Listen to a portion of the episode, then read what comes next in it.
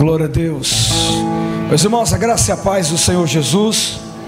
A graça e a paz do Senhor Jesus. Quem está feliz, diga glória a Deus. Maravilha. Deus é bom. Me ajuda, igreja. Sempre. Estamos muito felizes e alegres porque Deus é bom nessa aula. Muito bom esse final de semana foi um final de semana tremendo. Eu tenho certeza que o Senhor vai continuar falando conosco, amém? Rapidamente, abra sua Bíblia. O Jonatas acabou de ler e fazer menção aqui de João 3,16. Eu quero ressaltar isso, amém? Como Deus é bom. Quero falar um pouco hoje sobre a bondade de Deus. A bondade dele, ela nos constrange forte. Glória a Deus. João 3,16 vai dizer assim: Porque Deus amou o mundo de tal maneira que deu o seu Filho unigênito para que todo o que nele crê não pereça, mas tenha a vida eterna. Amém? Senhor, fala conosco na Sua palavra mais uma vez, em nome de Jesus em nome de Jesus. Amém. É notório você ver, contemplar essa, esse calor, o calor das pessoas que chegaram aqui. É intenso. E muitos perguntam qual é o motivo de tudo isso. Eu faço questão de todo o encontro com Deus estar ali, trabalhando, servindo, dando o nosso melhor, não só aqui no altar, mas naquilo que precisa. Deus sabe o quanto nós somos renovados. E a igreja de Cristo precisa de renovo. E Jesus ele disse aqui, ensinando o seu povo, e logo depois de uma conversa com Nicodemos, ele disse: verdadeiramente Deus amou o mundo. A mensagem de hoje é uma mensagem um pouco diferente daquela de costume. Mas eu quero falar sobre o amor de Deus. O Senhor amou o mundo de tal maneira que deu o seu filho.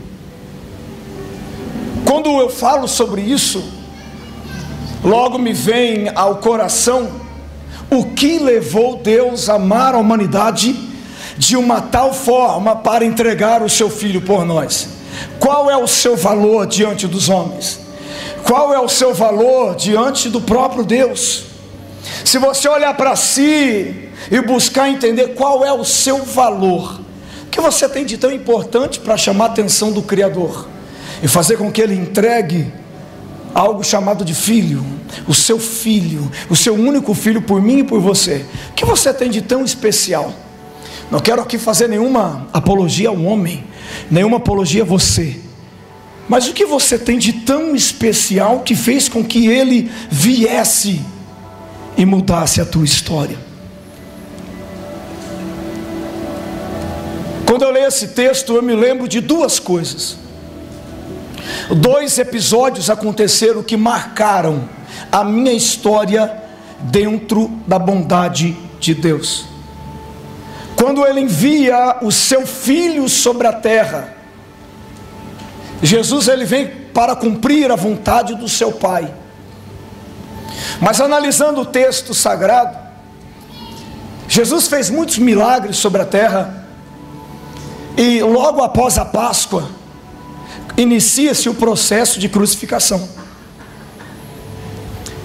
E o que me chama a atenção é que entre a Páscoa e a crucificação, Jesus foi submetido a um processo, diga processo o amor de Deus está embasado um processo. O amor de Deus ele gera um processo. Esse processo eu vejo Jesus sendo conduzido agora a um lugar chamado Getsemane. O primeiro lugar que Jesus foi foi o deserto, conduzido pelo Espírito. E agora Jesus, por livre e espontânea vontade, ele vai a um lugar chamado Getsemane, que fica no Monte das Oliveiras. Estudando a Bíblia, eu descobri que Getsemane é uma região, é um horto dentro do monte, chamado de prensa de azeite. Getsemane, o lugar da prensa de azeite. Olha que interessante. O azeite ele é fornecido, ele é extraído através de um processo. Não se extrai azeite de qualquer forma, de qualquer maneira. O azeite ele é extraído através da oliva na prensa. Todo mundo quer nova história, mas ninguém quer passar por processos. Todo mundo quer viver coisa nova. O azeite está ligado a coisa nova, mas ninguém quer passar por processo, porque o processo dói, o processo machuca, processo nos confronta, processo nos ensina, processo nos afunda para nos erguer. Jesus agora está no Getsemane. E por três vezes ele se retira para orar, ali naquele monte. E todas elas, depois, em angústia, ele volta a seus discípulos, e os seus discípulos dormindo, ele os exorta, dizendo: Ei, está dormindo por quê? Não podeis orar uma hora sequer comigo. Na segunda vez que ele aparece aos discípulos, Jesus teve um confronto extraordinário na sua alma, o maior confronto da sua história. Jesus teve um confronto na sua alma, e o confronto foi esse: Senhor, se possível, passa de mim este cálice, mas todavia seja feita a sua vontade. O maior confronto de Jesus foi esse. A maior agonia que ele sentiu naquele momento foi este. Ele sabia o cálice que ele iria ter que tomar, para que você pudesse desfrutar de algo lindo da parte de Deus. Qual é o cálice que Jesus tomou, pastor? Naquele momento ele disse ao Pai: Se possível, passa de mim esse cálice, mas seja feita a tua vontade, não a minha. Seja feito o seu querer e não o meu. Jesus, a agonia foi tão grande que chegando ele a suar sangue de tamanha agonia de tamanha dor que ele sentiu no seu espírito e na sua alma, ele disse: Senhor, ainda dá tempo. Passa esse cálice, porque eu sei o que eu vou ter que enfrentar. Jesus nunca teve medo da cruz. Mas o cálice atemorizou aquele que nunca teve medo de nada. O cálice trouxe temor àquele que ensinou: não temas, não te atemorizes, eu sou contigo. Mas aquele momento, o cálice que ele visualiza trouxe terror sobre a sua alma. E eu perguntei: qual cálice é esse? Chaia Sébia. Aquele cálice estava preparado para ele. Ele disse: Se possível, passa de mim. E o Senhor não passou. Presta atenção que o negócio vai virar para o teu lado hoje. Jesus não passou, ou melhor dizendo, Deus, o Criador, o Pai, não passou o cálice do Filho. Ele disse: é necessário que isso aconteça. Ele visualiza o cálice. Só que agora na cruz, ele bebe do cálice. O processo, ah irmão, olha para esse irmão cheiroso, diz assim para ele: o processo pode te apresentar temores. Diga, diga, diga.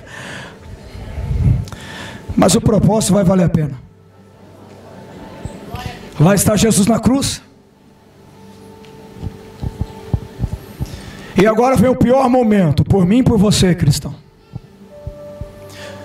Jesus preso na cruz, mas antes de falar do cálice, eu lembrava ainda ontem sobre isso.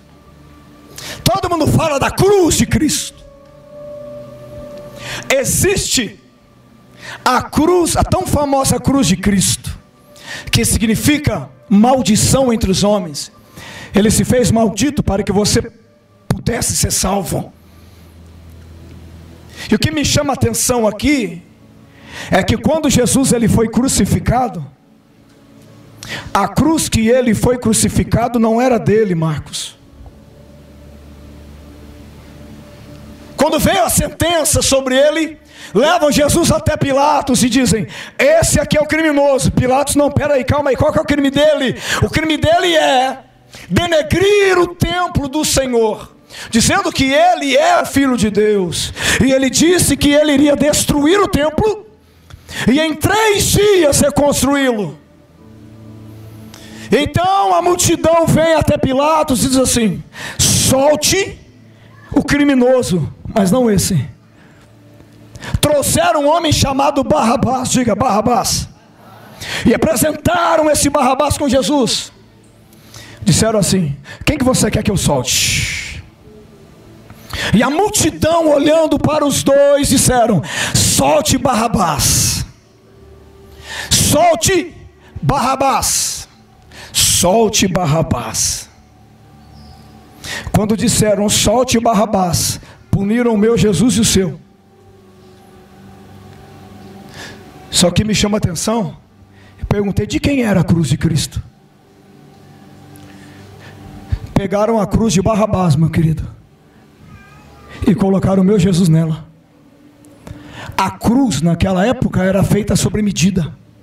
Cada um tinha sua cruz, sob medida, bonitinho. Jesus não teve cruz. Parece, ele não teve cruz. A cruz que ele carregou não foi dele, mas não foi por mera coincidência. Mal sabia a humanidade que quando disseram solte Barrabás, estava ajudando a cumprir o plano de Jesus sobre a terra, o plano de Deus sobre o filho. Solte Barrabás. Quando Jesus pega da cruz que não era dele, é tão verdade que seu braço é deslocado para colocar no lugar, porque a cruz não era dele. Quando disseram solte Barrabás, eu ainda falava com alguns amigos ontem sobre isso. A palavra Barrabás em hebraico é Barraba, que significa filho do pai. Barraba. Solte o filho do pai. Ah, irmão, mal sabe, nada é por acaso, nada é por acaso. Quando soltaram o Barrabás, Ali estava codificado um dos grandes mistérios do coração do Pai sobre a terra. Soltar o Barrabás para que todos pudessem serem livres. Solte o filho do Pai. Quando eles absolvem o criminoso, automaticamente aquilo vem sobre mim, vem sobre ti, dizendo: Jesus assume uma cruz que não era dele, para que você pudesse ser livre. Quem está entendendo? Quando Jesus entra em uma cruz que não era dele, era sua. O criminoso aqui era você. O pecador aqui era você. O pecador era eu. Solta Barrabás. O povo soltou e Barrabás ali. Mas lá em cima, o Senhor, mesmo com dor, se alegrava, dizendo: O propósito está se cumprindo. O fato de Barrabás ser solto, isso significa que os meus estão sendo livres, porque o fato de Jesus tomar uma cruz que não era dele, fez com que Jesus tomasse a sua cruz, tomasse o seu fardo, tomasse o seu peso para que você pudesse ser livre. Você pode dar um glória a Deus que eu quase sem voz estou, de tanto grito.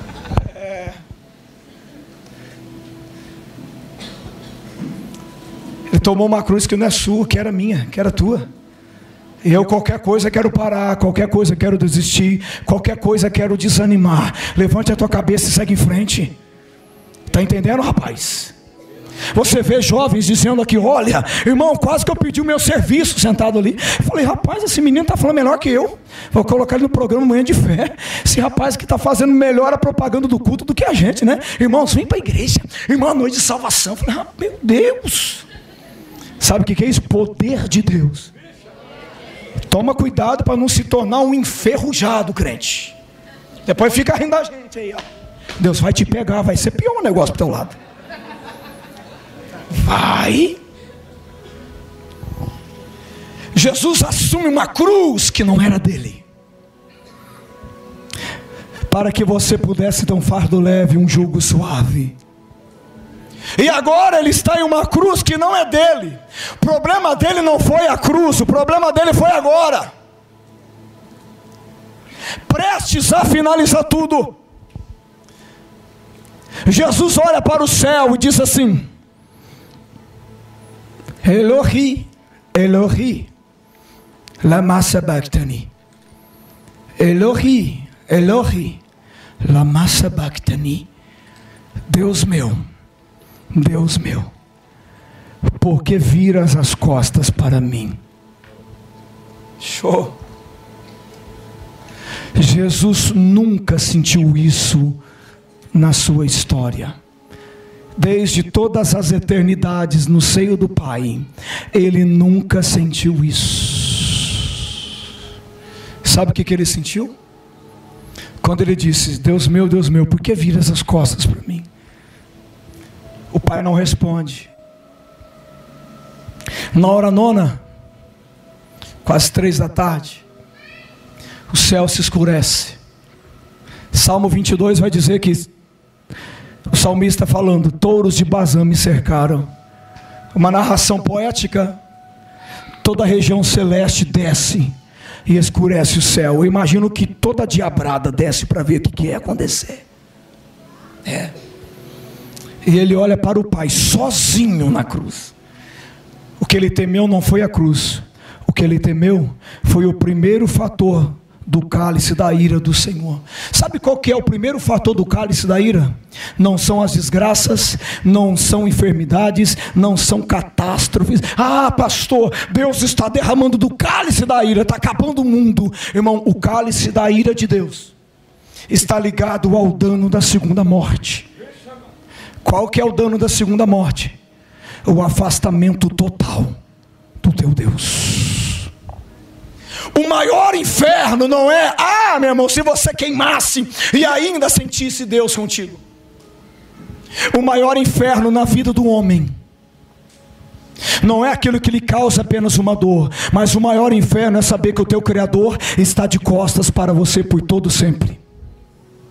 O primeiro fator do cálice da ira do Senhor é o abandono dele com a igreja, é o abandono dele com o ser humano. Você sabia que o lugar aonde mais tem clamor, acredita você se quiser, o lugar aonde mais se clama a Deus é no inferno. Sabe por quê, Jonas? Porque Deus está de costas, Ele está lá, como disse o salmista. Se eu for para lá, o Senhor vai estar. Se eu for para o céu, o Senhor vai estar. Se eu me esconder aonde for, o Senhor vai estar. Mas lá Ele está de costas. E o filho clamando, a igreja clamando: Pai, tem misericórdia, Senhor, salva, meu Deus, me dá uma chance. E ele está de costas.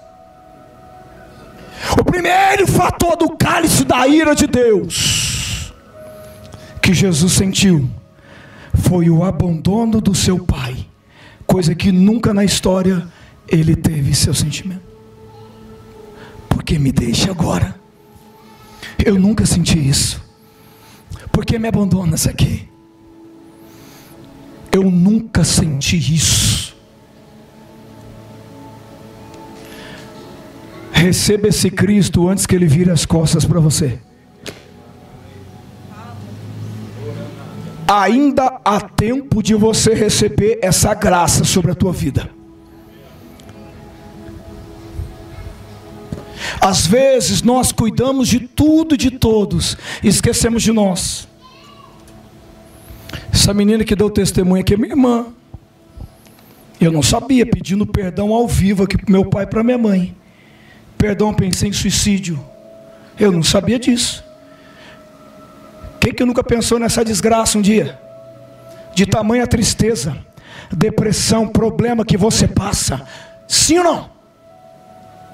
Só que tem gente que é corajoso de assumir. Por isso que Deus pega e levanta. Eu falei para ela, sabe qual é a minha missão na terra? Cuidar da minha família. Eu já preguei o evangelho para muitos lugares. Eu tenho anotado aqui, ó, 184 cidades em 12 anos. Está no celular aqui. Só que o meu maior propósito não é salvar nações, é ter a certeza que toda a minha casa está salva. Seu maior propósito não é salvar nações ainda, mas ter a certeza que todos da sua família vão declarar que só o Senhor é Deus. Eu quero profetizar, levante a mão para o alto assim. Você e a sua casa, ainda esse ano, servirá ao Senhor. Quem recebe essa palavra, aplauda Ele, exalte a Ele, dá glória ao nome dEle. Você e a sua casa servirão.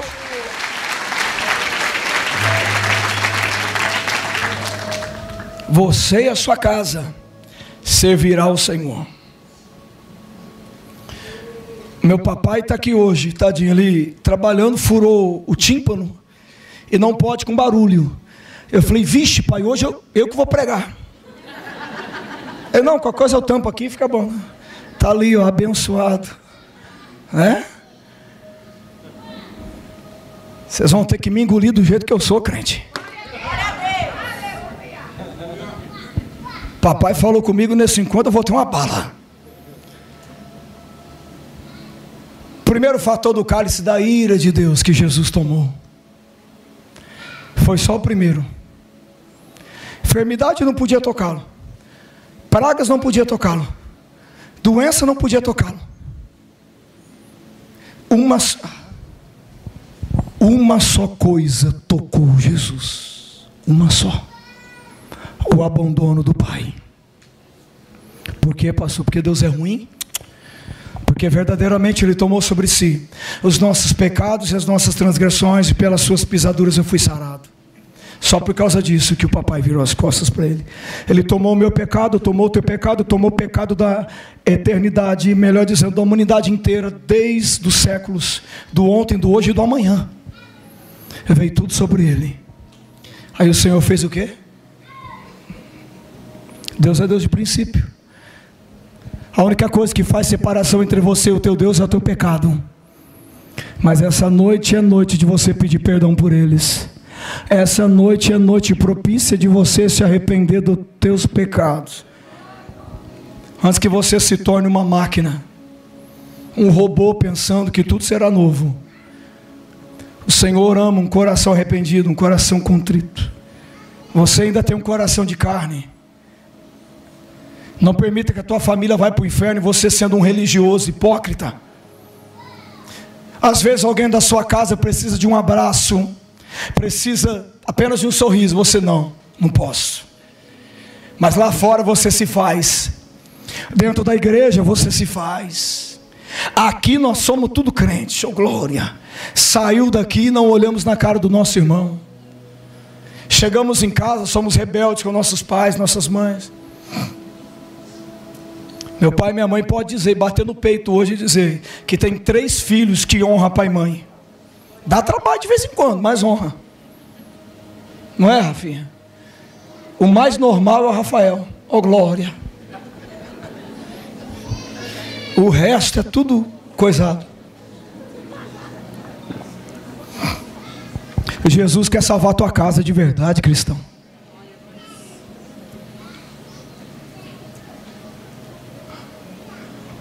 Quando ele toma, sabe por que ele tomou do cálice da ira, Éder? Sabe por quê? Para que você pudesse se sentar nas bodas do cordeiro e tomar do cálice da vida. Fala de novo, fala de novo, fala de novo. Ele tomou do cálice da ira para você assentar nas bodas do cordeiro e ceiar com ele por toda a eternidade a celebração da vida eterna. Sabe por que ele cravou-se na cabeça dele uma coroa de espinhos, cada espinhos por média de 7 centímetros, cravados na cabeça dele, para que você pudesse ter uma coroa de glória reinando com ele. Sabe por que, que Jesus suou sangue? Para que o seu sangue pudesse tirar toda a sua fadiga Sabe por que ele carregou uma cruz pesada nas costas, de quase 120 quilos, ou até mais, segundo a história, para que você pudesse ter um fardo leve e um jugo suave. Você pode aplaudir, fazer alguma coisa?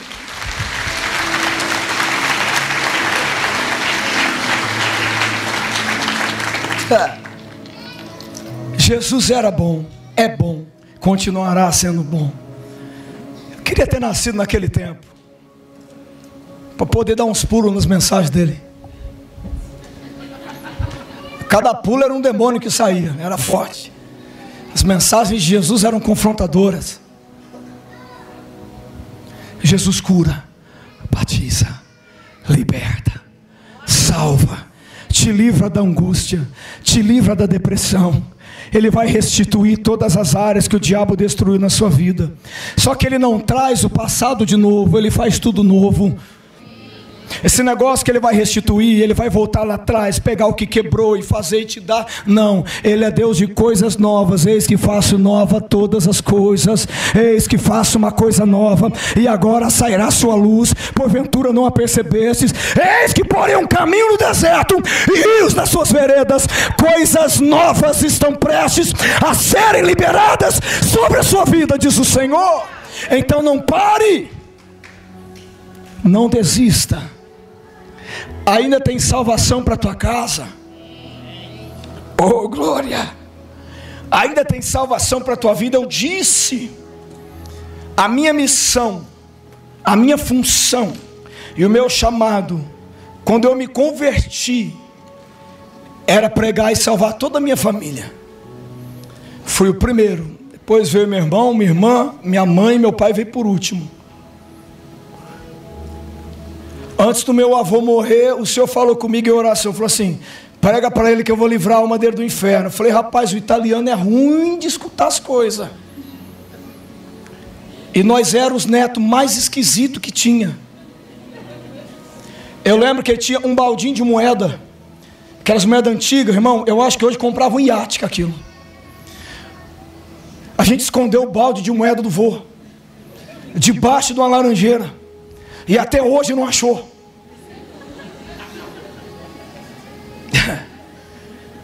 Eu tento até hoje. Eu estou orando para Deus me revelar cadê a fortuna. Não acho. É. Antes do meu avô morrer, o Senhor disse: cria uma estratégia e prega para ele. Eu falei: é difícil falar de Jesus para ele. Eu lembro que eu quebrei a perna jogando bola, minha mãe me deu um violão. Pensa.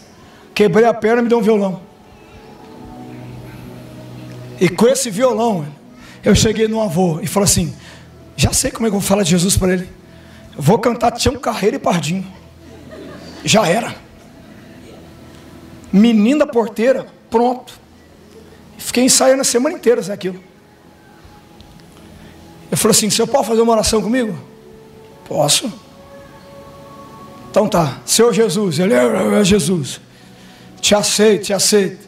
Aí, peraí, que Jesus, que é filho de Maria? Eu falei, é, esse, esse mesmo. Senhor Jesus, filho de Maria, filho de Maria, te aceito, te recebo, como meu Senhor Salvador, escreve meu nome no teu livro, fiz um homem aceitar Jesus. Deu quatro meses ele se foi.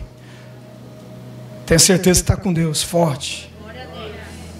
O irmão dele, eu não via 20 anos. O Evandro acompanhou comigo muito tempo. Saudoso Zé do Mato. Foi um dos pioneiros que cavucou buraco nessa igreja. Oh.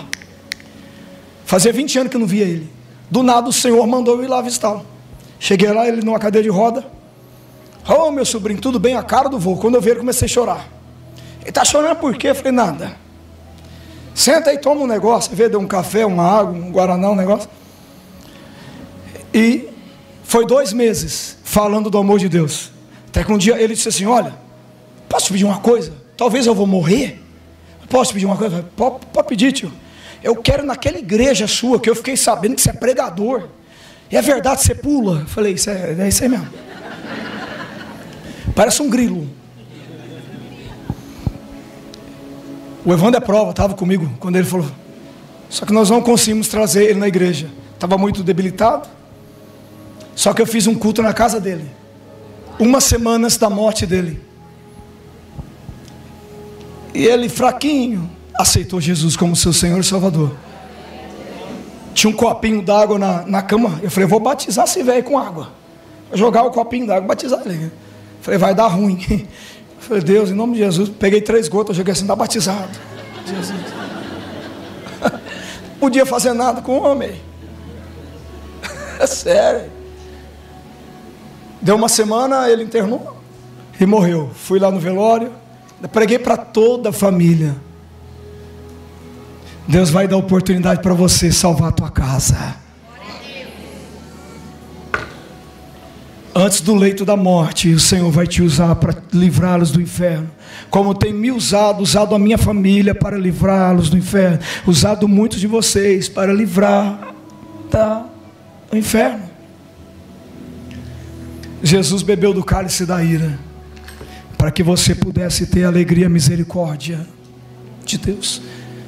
O que é misericórdia, Anderson? Você já teve misericórdia de alguém? Quem teve?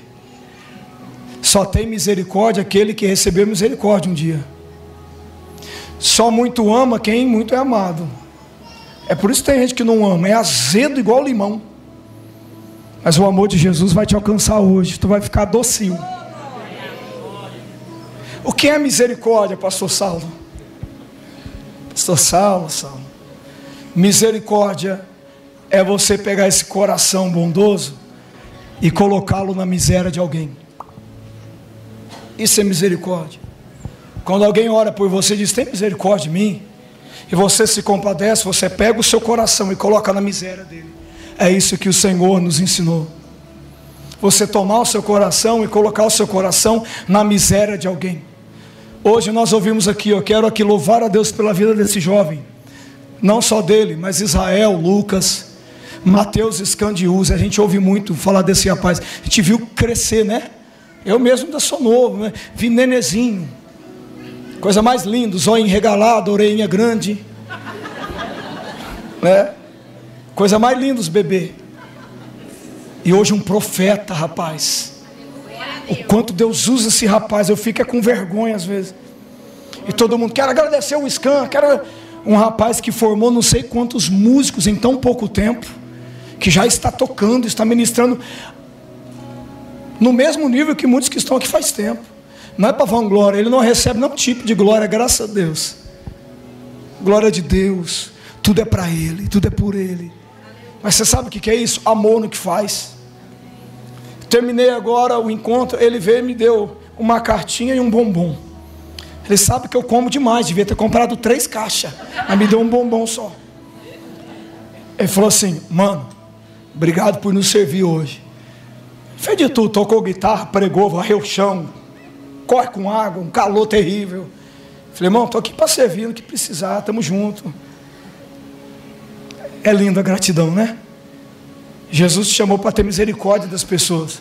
A mesma maneira que você mede, você será medido. Sabe aquilo que você fala? Errou comigo uma vez só. Quando você errar também vai ser uma vez só. Vacilou comigo uma vez só. Quando você errar, vai ser uma vez só também. Quanto mais misericórdia você dá, mais misericórdia você vai receber. Existe uma coisa lendo a Bíblia que eu entendi que me gera uma condenação eterna, mesmo estando em Jesus. Existe alguém na tua vida que você não consegue perdoar de jeito nenhum? Sei que você não é corajoso igual eu de levantar um minguinho, pelo menos, né? Eu já fui curado dessa praga. Mas tem alguém que você, ah, eu não perdoo, varão. Desculpa te falar. Papai também não te perdoa. Isso está no Pai Nosso. Perdoai as nossas ofensas, assim como nós perdoamos a quem nos ofendeu. Se você não perdoa, você não tem redenção. Pastor, isso não está na Bíblia. Tá.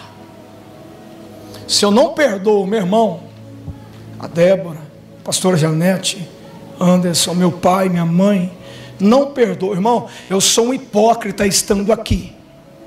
Hipócrita.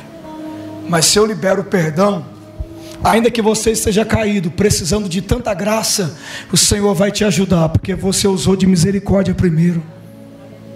O que faz um homem levantar das cinzas não é o seu talento, é o seu alto nível de misericórdia. Pode bater palmo para Jesus.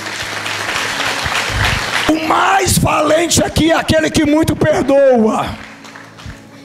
Nessa. Aquele que muito perdoa. Você já me perdoou, Saulo? Irmão, eu ando numa situação que eu estou pedindo perdão até para mim. Você me perdoa?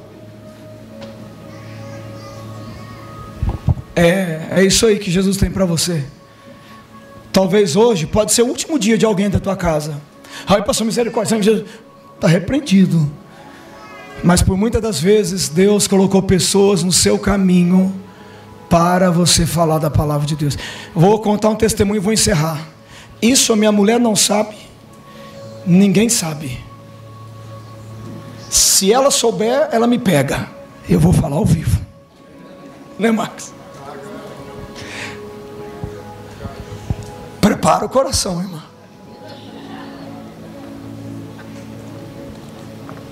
Não é tão sério assim, não. Mas, eu fiz uma viagem na quarta-feira para São José do Rio Pardo. Era noite, era uma vigília, aquelas vigílias do Pentecostes, sabe assim? Acabou três e meia da manhã o negócio.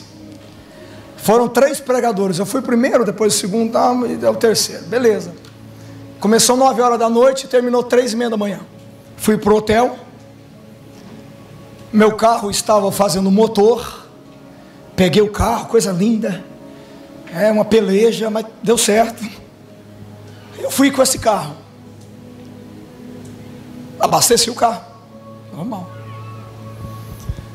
Só que quando eu abasteci o carro, o Marcos, o ponteiro foi lá no talo. Falei, meu Deus, né? Irmão, eu qualquer coisa é motivo de fé. Eu olhei aquilo, Jesus pôs a mão, multiplicou o combustível, oh, glória.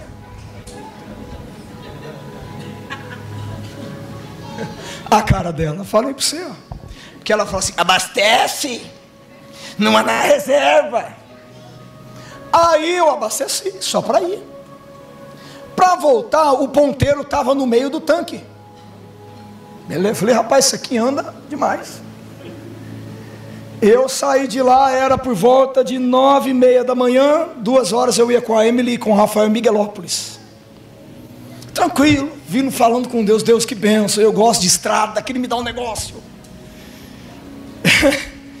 Ainda bem que o pastor Jefferson não está aqui para escutar o Glória. Aí, chegou na Baixada de Cajuru.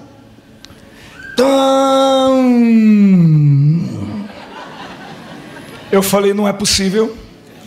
E o negócio no meio do tanque. Falei, Deus, não é possível. Tem meio tanque. Hum. Acendeu aquele monte de luz, igual o Natal. No meio do nada.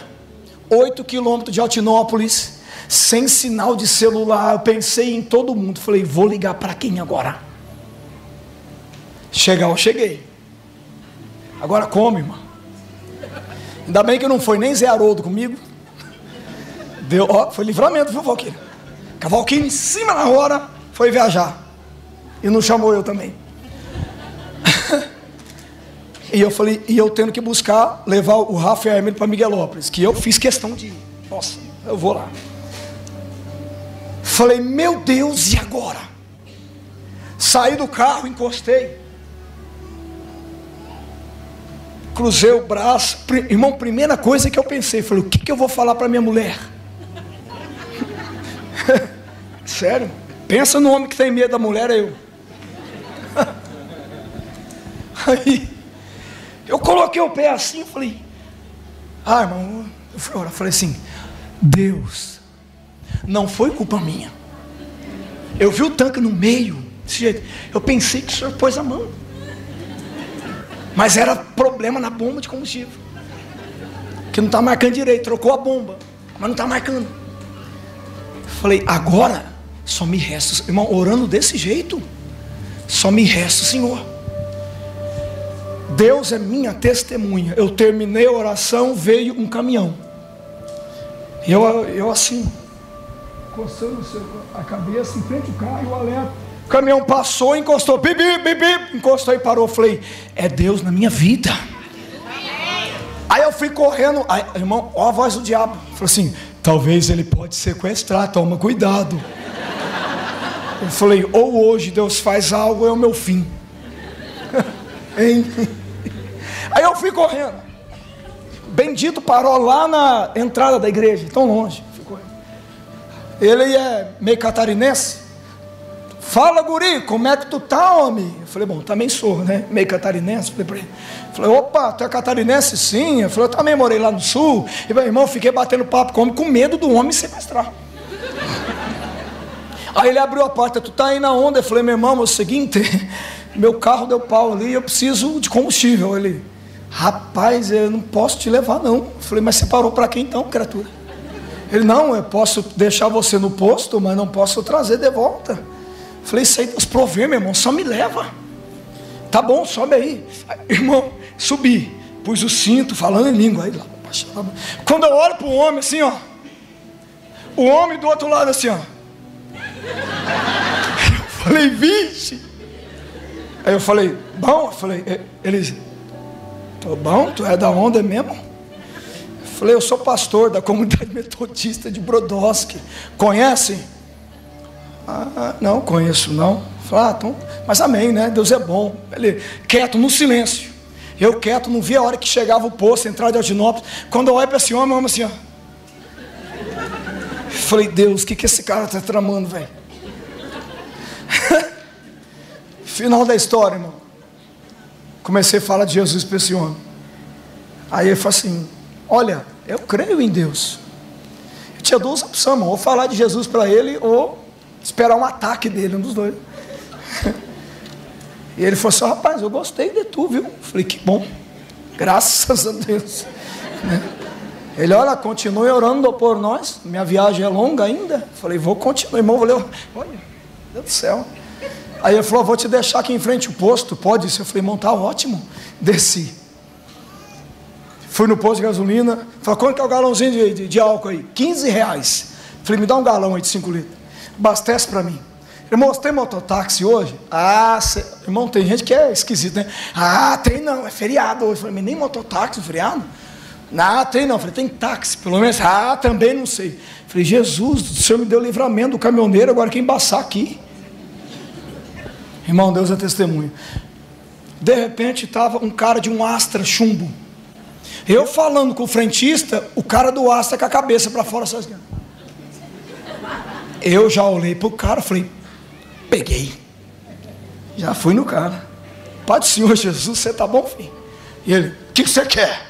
Brabo, falei. Falei, irmão, é o seguinte, é, o irmão tá indo para onde? Eu senti que ele estava indo para lá. Ele, tô indo para Cajuru. Por quê? Eu falei, irmão, pelo amor de Deus, me deixa na baixada. Ele, ah, eu tô indo embora, tô com pressa. Eu falei, não, é rapidinho, o cara vai colocar o álcool aqui, desse jeito. Eu já venho. Então vai, anda brabo. Eu falei, irmão, põe logo esse álcool. Pressa lá, é a única carona que eu tenho. Nunca vi demorar tanto, Alex, para abastecer 5 litros de álcool um galão. Aí foi passar o cartão na maquininha, a bendita maquininha não pegava. E o cara virou para ir embora. Eu falei, só de, peraí, filho, pelo nome de Deus. peraí. Eu já vou. Vai, anda logo que eu tô com pressa. Peguei o galão, assim, entrei dentro do carro. E foi. Oito quilômetros. Chegou ali na entrada de Cajuru para baixo, sentido Cajuru, eu fui falando de Jesus para ele. Falando da igreja, orando por ele, ele me contou um problema na vida dele. Olha só. Quando ele me deixou em frente o carro, ele disse assim: Olha, eu quero te pedir perdão por ter falado assim, eu não estava num dia bom. Mas que bom, você alegrou meu dia, parece que tem um negócio em você. Eu falei, irmão do céu, pode ter certeza, tem Deus, tem paz. Eu me perguntei, que estranho, né? Acabou o álcool, Deus já proveu o rapaz. Sabe o que, que o Senhor falou assim para mim? Poderia ser o último dia daqueles dois homens. Poderia ser o último dia deles. Eu acredito em um grande livramento também. Quando acontece algo e você não consegue cumprir um horário, cumprir, é um livramento que Deus está te dando. Deu tudo certo, cheguei em paz, viajei, voltei, mas o Senhor sempre vai colocar pessoas no seu caminho para que você libere uma palavra de salvação sobre elas. Sempre. Se você não quiser, o Senhor vai criar uma circunstância desagradável para que você entregue o recado dele. Ele vai te usar para livrar muitas almas do inferno. Pode ter certeza disso. Ele tomou do cálice da ira para que você pudesse beber dos rios de águas vivas. Fica de pé, dando glória a Deus.